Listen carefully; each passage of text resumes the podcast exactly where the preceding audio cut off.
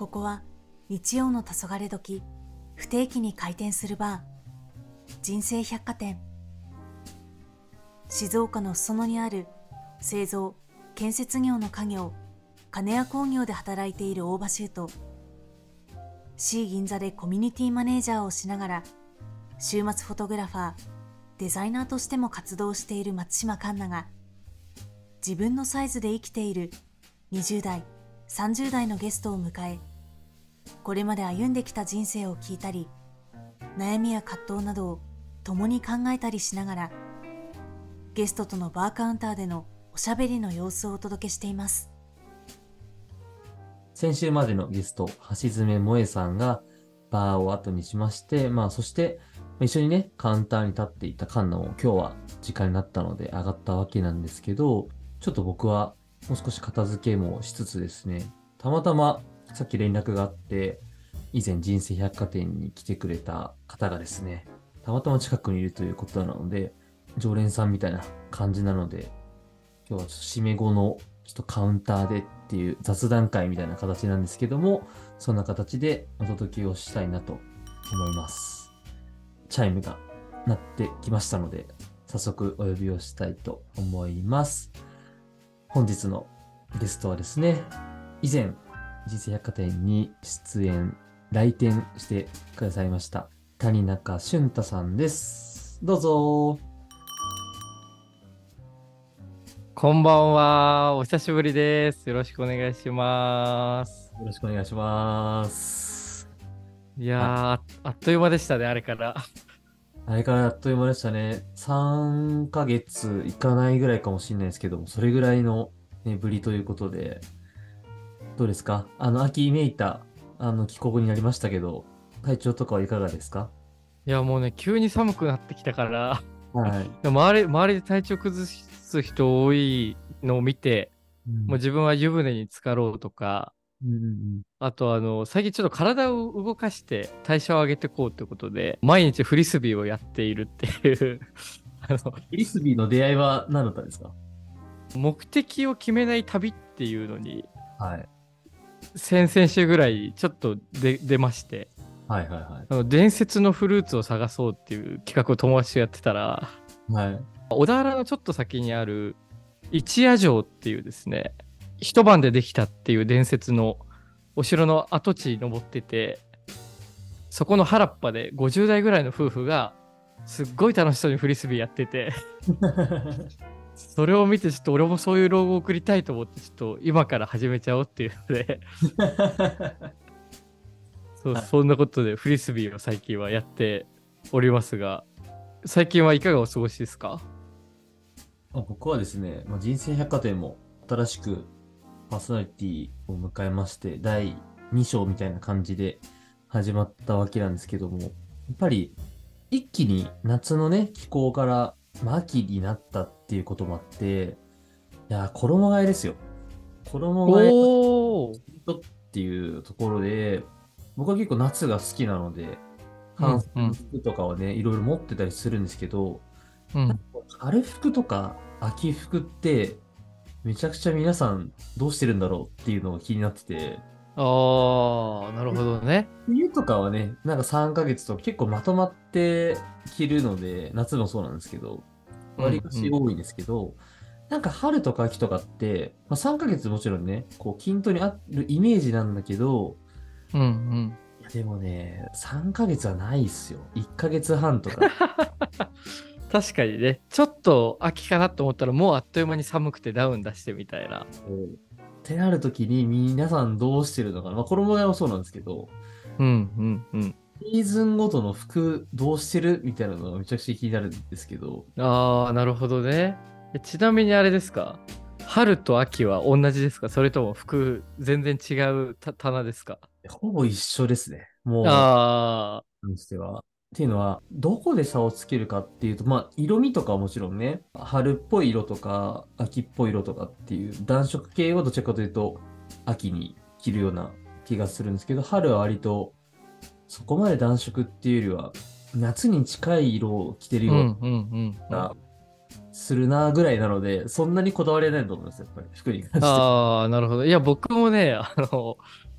秋と春は結構一緒で、はい。なんだろうな。こう冬に向けての準備というか、基本的にこう僕冬は重ね着をするんですけど、うん、なので、その1枚アウターがないバージョンが秋みたいな。はいはいはい。そんな感覚で、毎年ね、あの、1月に必ず決まった同じお店に行って、そこのものを買うっていうのを決めてるんですけど、うんうん、今日も着てるマムートっていうね、はい、マンモスのロゴの赤いブランドなんですけど、登山ブランドで、ここのものをこう毎年1月になったら買いに行ってっていう、やっぱこれを着始められるのが秋。なるほど。っていうのちょっとテンション上がったりしてますね。でもこの何を着るか、うんうん、すごいメッセージだなっていうふうに思う時があって、ほう中学生とか高校生の時とかって、そんなにおしゃれに僕気を使ってなくて、もう半袖、うん、半ズボンとか、ジャージとか、はいはいはいはい。あったりするし、大学とかもね、もうサークルとか部活とかいろいろあると思うんですけど、スウェットを着て、コーナーを開けてる人もいれば、うんうん、結構いいおしゃれをしてっていう方いたりっていう風な、いろんな感じだったのが、なんか僕たちはいつからこうファッションに気を使ったりとか、どういうの年代に応じて変えてったりみたいなところしてるのかなとかっていうのも気になったりするんですよね、周り見てると。はいはいはいはい。確かに、身にまとうものとか見た目で与える印象って結構違うような気がしてて、それがこう、年とともに自分が感じる変化が一つだけあって、今までは自分にとってこれがいいっていう、その軸で僕は選んでたんですよね。それが、まあなんだろうな、家の周りだったら別にジャージでもスウェットでもとか、まあ、大学行くぐらいだったら普通のシャツと短パンでとか、まあ、サンダルでもとかって、自分の主観で洋服を選んでいた自分から、年とともに少し変わってる気がして、よく TPO って言うけど、その、その場に合わせるっていうよりかは、その場でどんな自分と思われたいんだろうか。うん。っていうのを軸に、その日とか、明日どんな洋服着ようかなっていう風に、選ぶ軸が変わってるような気がするんですけど、その辺はどうですか？そうでもないですか？いや、でも気にしますよね。TPO を特に気にするようになりつつも、でも、その自分の色をどう出すかみたいなところは、そこのせめぎ合いだなと思ってて、うんうんうん。それこそ結婚式とかで20代後半とかなると、今増えてくるわけですよ。うんうんうん。そうなった時に、一般的と言われるのは、まあ、白いネクタイをして、はいはいはい。で、黒のスーツを着てる方が多いんですけども、うん。僕結構そういうなんていうんですかね、決まりきったものがちょっと好きじゃない天の弱系なんですけど、はいはいはい。その中でも自分の色も出しつつも、その TPO に合ったものっていう、うん、まあ、ちょっとその客観的なところも気にしつつも主観をどう出すかみたいな、そこの、おをすごく考えてる場面があるなっていうのも思いますし、かといって、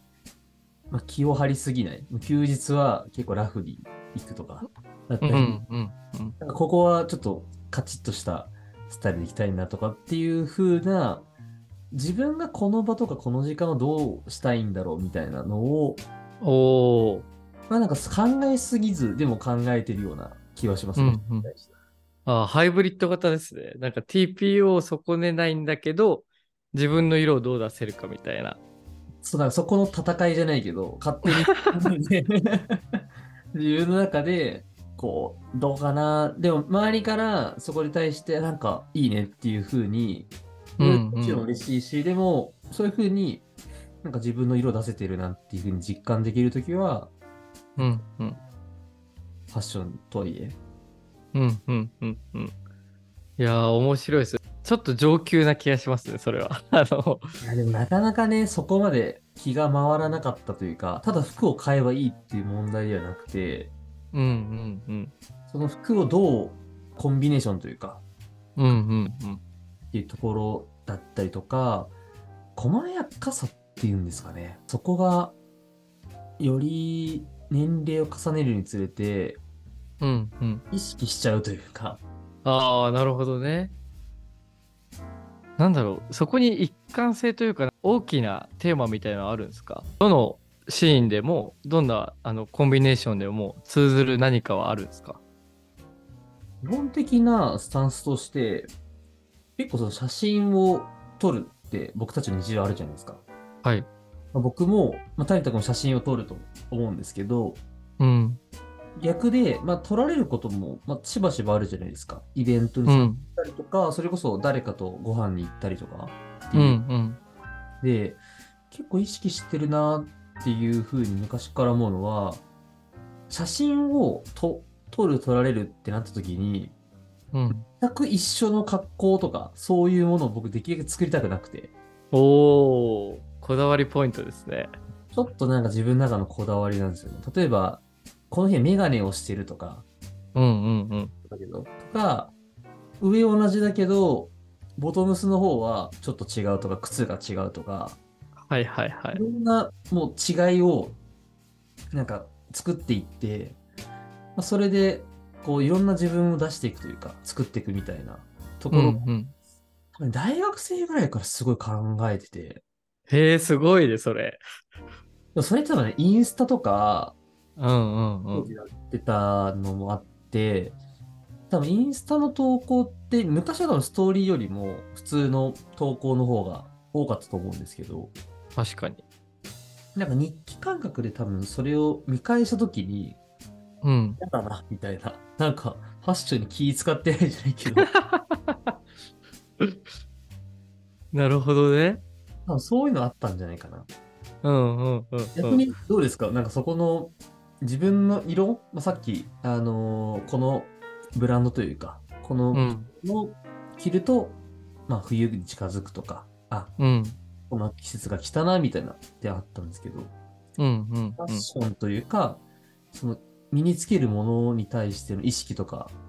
ずっと変わんないのか、それともちょっと今変わりつつあるのかってどんな感じなのか。あ、いや、一回なんかガラッと変わった時があって、それこそちょっと前は、まだ前お話しさせていただいた何でもや始めてこう売り上げ1000万どうやって稼ごうかみたいな時はすごいこうそれっぽいというか意識高そうなジャケパンみたいな怪しそうな感じ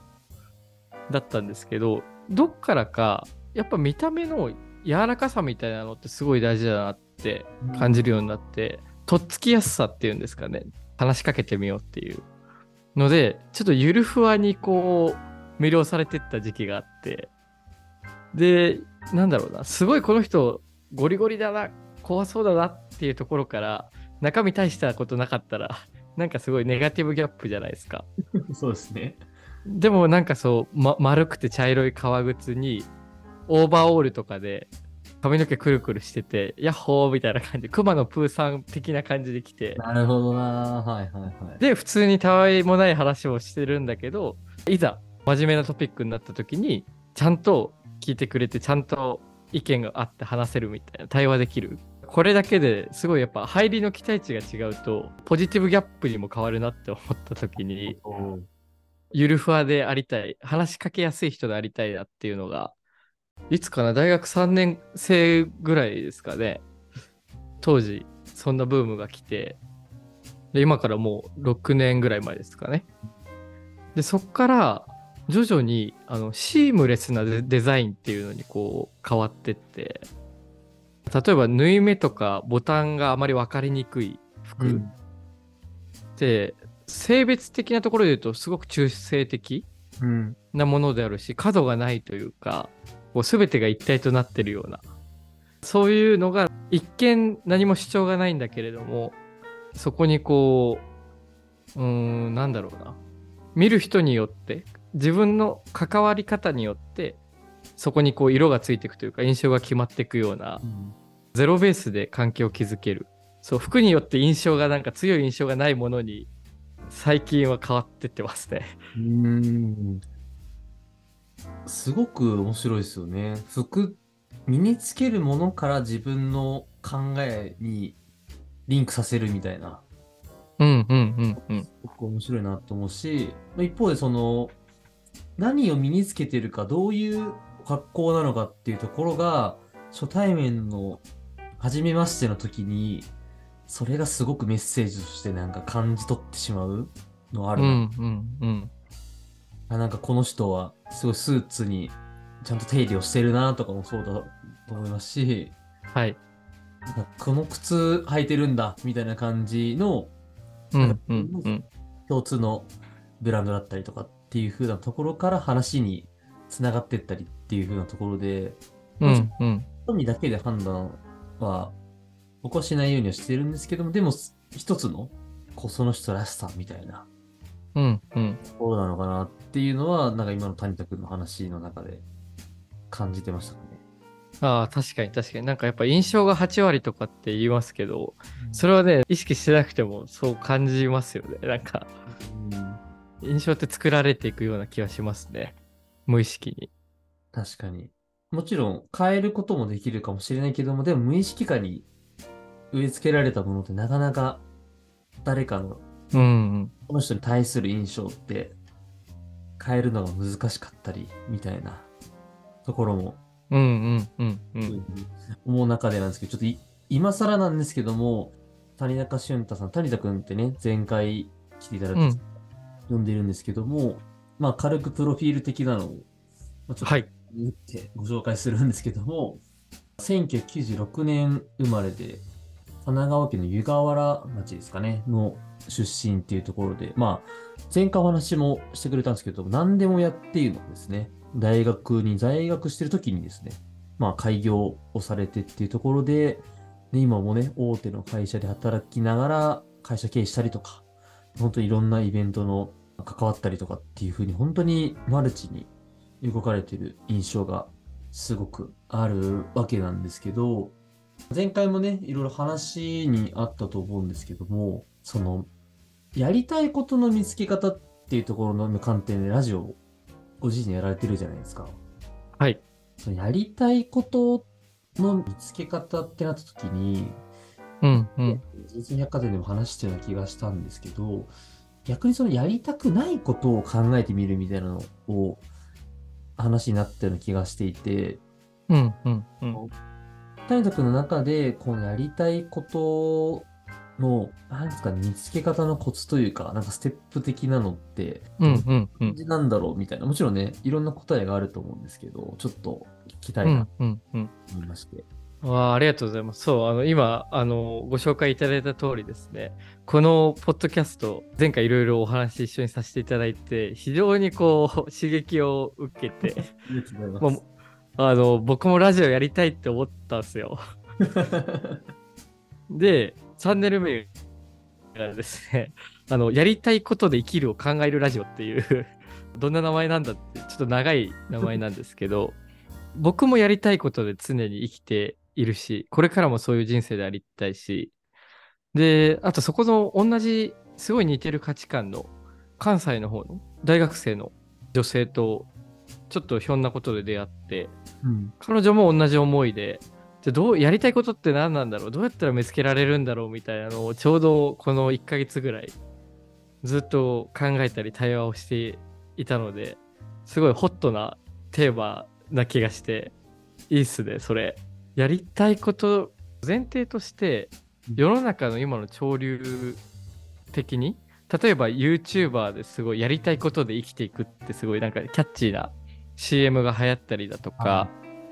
あとはその会社一本で、まあ、やりたいこともあるけどやりたくない仕事も結構多いっていう中で本当にやりたいことで自立していくためにキャリアスクールとかあとフリーランスが流行ったりだとかっていう感じでなんかやりたいことで生きていくっていうのが結構こう浸透してきてる世の中になっている気がしていて。でなんかそれでやりたいことを見つけてやってる人はいいいいと思うんですけどその人にとっていいと思うんですけど。でもなんかそれって一種の焦りにもなるような気がして。焦り。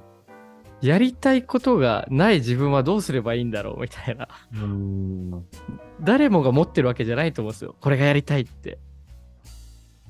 ってなった時に、じゃあやりたいことってどうやって見つけるんだろうねっていうのをなんかちょうど考えてて。自分がやりたいって思うまあ、どんなことでも自分の意思があると思うんですけど、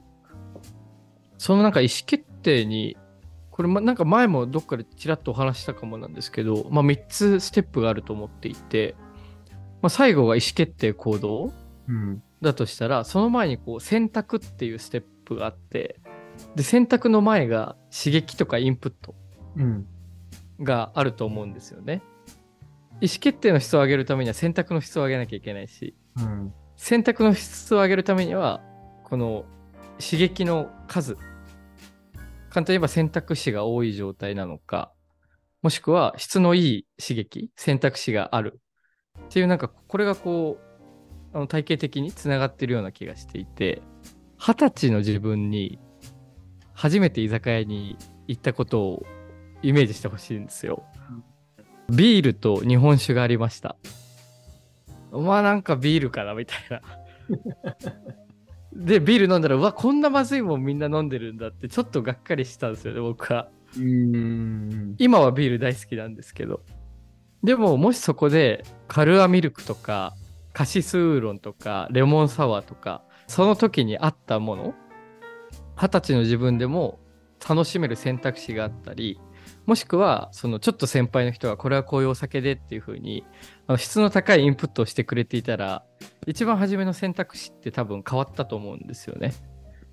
その結果、自分はこのメニューを選ぶっていう風に、自分の意思に基づいた意思決定ができる。っていう風な形で、なんか自分の満足のいく意思決定には、その選択っていうのと、選択の質と、なんか刺激の質、多さっていうのがなんか大事なような気がしてて、で、なんか、かつこの、なんだろうな、刺激みたいなのが、本を読んでも刺激になるし、はいはいはい。映画を見ても刺激になると思うんですけど、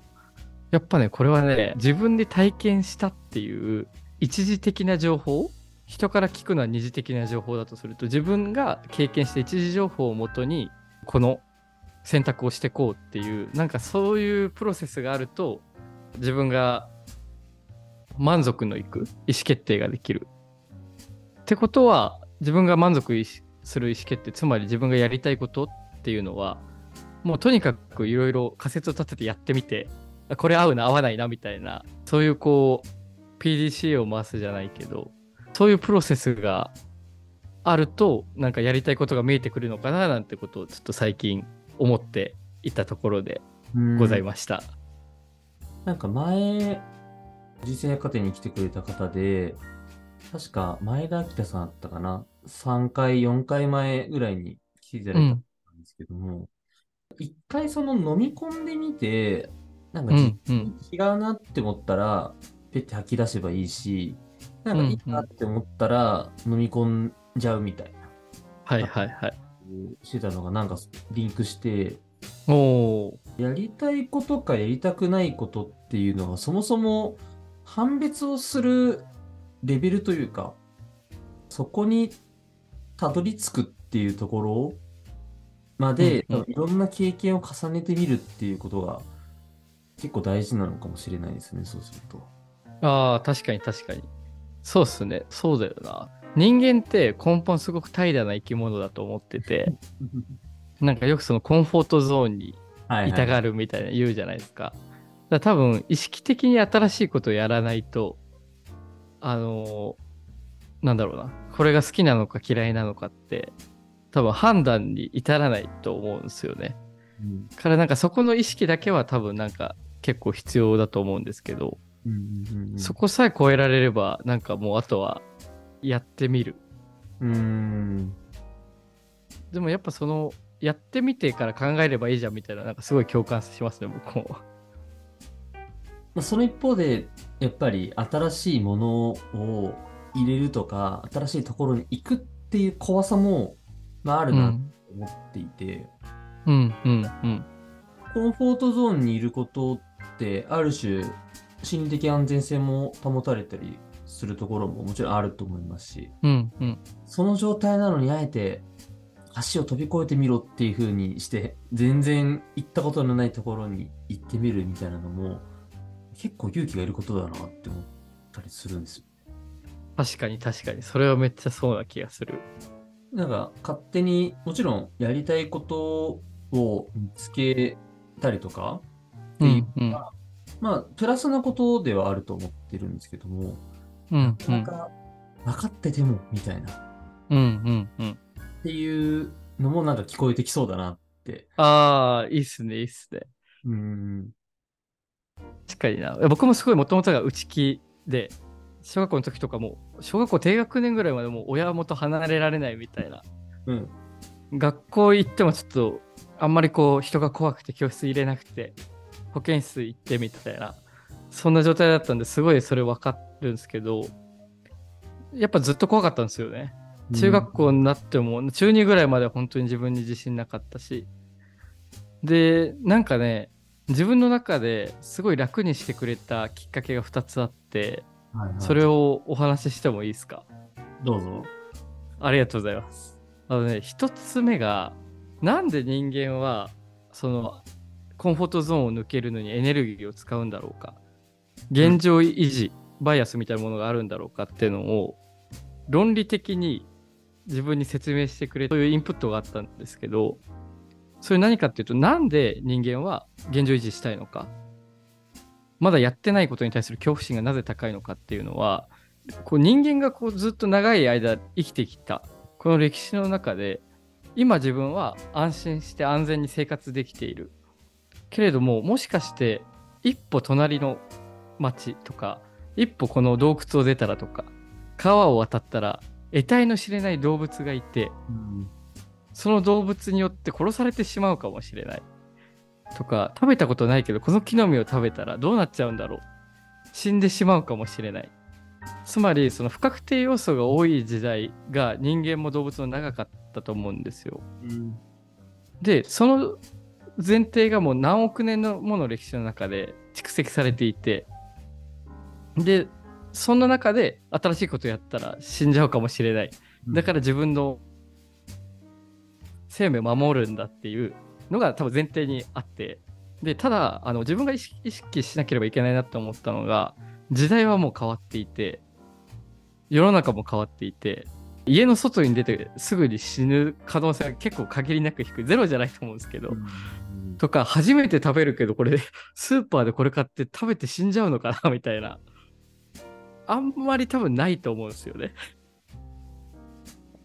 なので、その時代が変わったことに対して自分のチャレンジするっていうハードルもちょっとこうアップデートしていく。うん。その危険についての自分の前提認識をアップアップデートしていくみたいなのはすごいなんか必要だなってなんかそれはねすごい納得感があったんですよ。うん。っていう自分の OS をアップデートしようみたいな。OS をね。はいはいはいはい。っていうのが一つ。うん。でもう一つが自分のその法人向けのサービスでいろんな経営者の方とお話しするんですけど一個ねあの自動車の外車の正規ディーラーをやっているお客さんがいて